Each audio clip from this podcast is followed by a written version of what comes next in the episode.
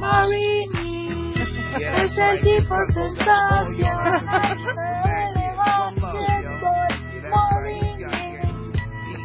Tira triples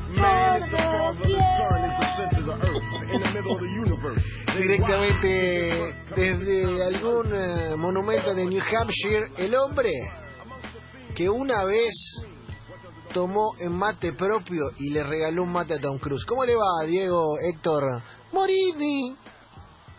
¿Cómo va? ¿Cómo anda?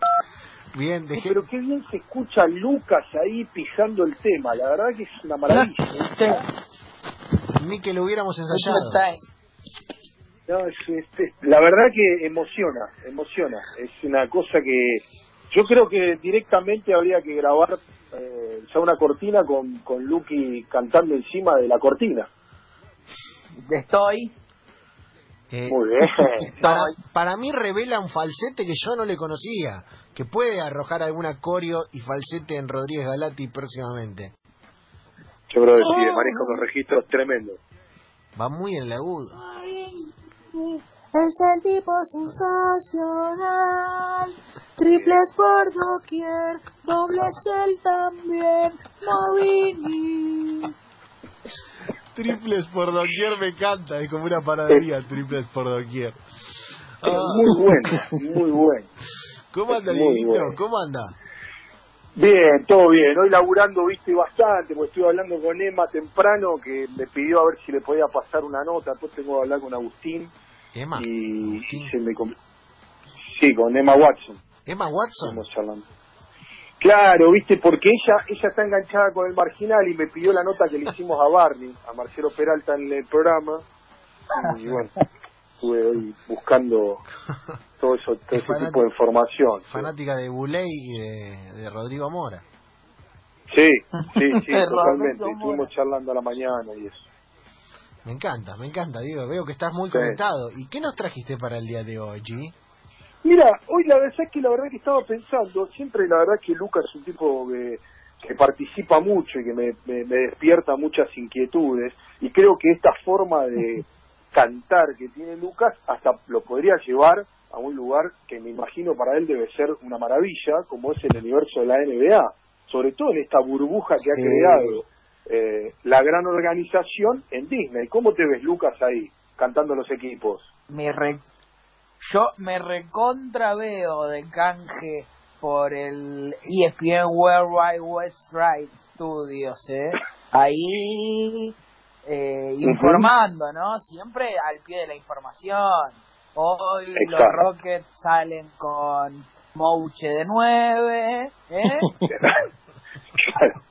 Sí, yo creo que es, fundamental. Y vos sabés que yo creo, Seba, que es un tema que ha generado muchísima discordia en las últimas horas, ¿no? Por, por, por esta situación en la que la mayoría de los jugadores, con Chris Paul como el presidente del sindicato de jugadores, acordaron con NBA eh, viajar a Disney, como habíamos dicho en, en algún momento, pero apareció en las últimas horas Kyrie Irving como uno de los siete vicepresidentes del sindicato de jugadores en contra de esa medida en función de eh, considerar que la situación racial, de la cual ya hablamos también y por qué los jugadores de la NBA estaban tan, tan involucrados en ese tema, eh, Kyrie Irving está en contra de ir a jugar a Orlando eh, y, digamos, eso generó como, como mucha complicación.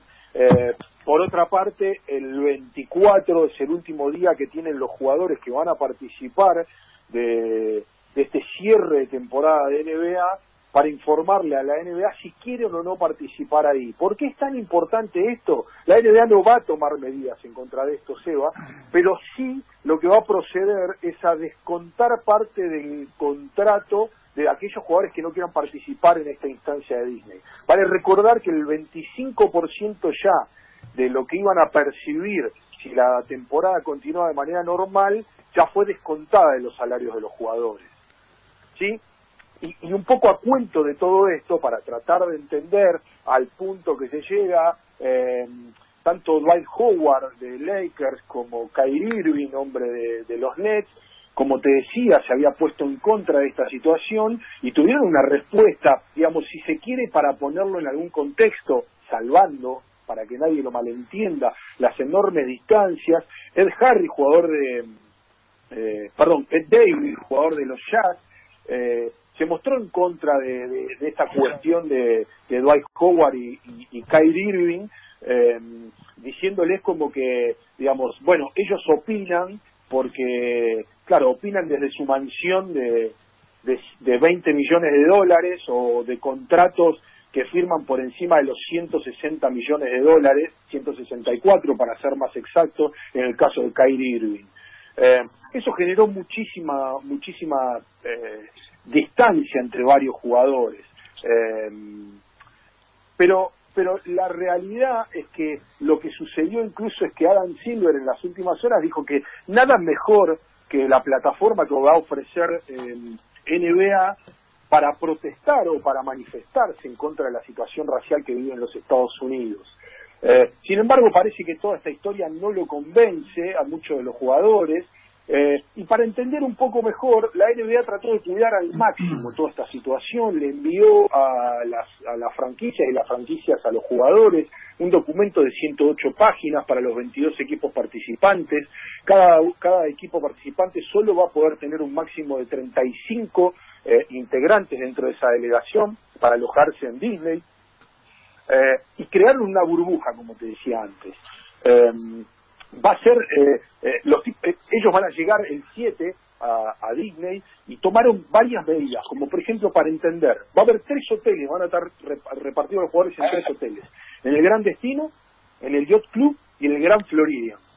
En el Gran Destino van a estar los Bucks, Lakers, Raptors, Clippers, Celtics, Nuggets, Jazz y los Heat. En el Yacht Club van a estar los Blazers, los Kings, Pelicans, Spurs, Suns y Wizards. Y en el Gran Florida, el Thunder, los Philadelphia, los Rockets, ahí Lucas va a poder entrar, los Pacers, Maverick, Nets, Grizzlies y Magic. ¿No?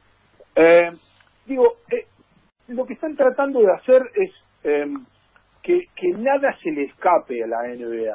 De hecho, dentro de, de, de, estas cuestiones que han pedido, es que los jugadores todo el tiempo eh, tienen la obligación de usar barbijo, como si nosotros estuviésemos acá, solo no lo van a, no lo van a utilizar en los entrenamientos, en los partidos, dentro de sus habitaciones y mientras coman. Ahora, mientras ellos estén dentro de, ese gran predio en el cual se cerró eh, o, o, va a bloquear o va a blindar la NBA, eh, no, no se van a poder quitar estos barbijos. Eh, van a tener que respetar esta, esta distancia, ¿no? Eh, de, casi dos metros entre un jugador y otro. Eh, no, no quieren que, que haya, eh, que, que, se junten diferentes planteles durante la estancia de los jugadores. De todas maneras, para evitar este encierro, porque otro de los de los planteos que había era, bueno, esta, esta instancia de encierro en lo que los jugadores van a estar eh, confinados, por llamarlo de alguna manera, eh, Disney obviamente le presentó todas las comodidades del caso. Eh, van a tener zonas eh, con, bueno, a, acá viene más la, parte más ostentosa, ¿no? Con sesiones de DJs, eh, televisores por todo por todo el predio, van a van a tener videojuegos a, a disposición, como hablamos en algún momento el, el, el NBA 2K20, mesas de billar, eh, bowling, mesas de ping-pong, eh, servicio de peluquería, de barbería, manicura, pedicura, spa. Eh, van, a, van a poder realizar actividades como el ciclismo, la natación, eh, hacer fitness, jugar al golf, siempre dentro de los límites de esta burbuja que va a crear la NBA. La burbuja. ¿Okay? Sí, digo, una burbuja de, competitividad y atípica en todo sentido, más allá de la, las medidas, digo, no deja de ser algo muy raro. Absolutamente. Eh, tiene que ver esto con que eh, hay que tratar de entender que se ha, digamos, la NBA lo que quiere es evitar el impacto económico de perder mucho dinero para la temporada próxima. Acá el tema tiene que ver con la televisación televisación que ya está dispuesta en Disney, que ya está todo armado, y para tratar de entenderlo, Disney es parte eh, de, es dueña de ESPN, y ESPN es dueña eh, en algún, en, en, eh, de, de, parte de los, de los derechos televisivos de, de NBA. Entonces es, es como todo un combo que se ha creado eh, para que todo todo esté perfectamente cuidado y nadie eh, corra ningún tipo de riesgo. E incluso, Seba, eh, hay un protocolo en el caso de positivo, eh, de, de- de que algún jugador eh, dé positivo, donde la NBA ya avisó que no va a detener la competencia, pero sí aquel que haya dado positivo va a ser sacado de los límites del Disney World y solo van a poder volver a incorporarse a la, a la dinámica de la competencia una vez que hayan pasado dos pruebas negativas consecutivas. Bien. ¿sí?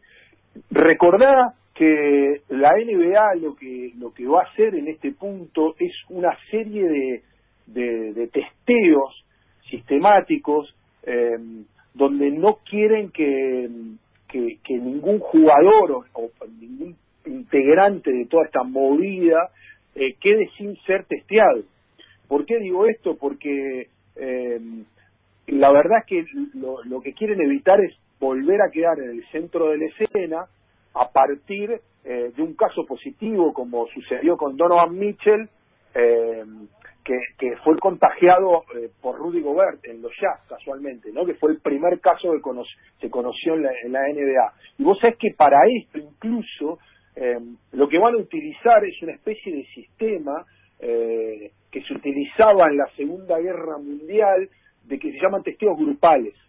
¿Para qué? Para evitar incluso eh, hacer una infinidad de testeos, sobre todo teniendo en cuenta que hay mucha necesidad por fuera de esa burbuja de realizarle te- testeos a cualquier otra persona. Entonces la NBA no quiere quedar señalada, como ya le pasó, como la actividad que se queda o concentra mayor cantidad de testeos de coronavirus, ¿no? Entonces ellos lo que van a hacer incluso es emplear este sistema, eh, ya pusieron mucha mucho dinero eh, en, en- en- en ese tipo de situaciones, van a realizar, calculan que unas 15.000 pruebas eh, y, y- y- y no quieren utilizar muchos más.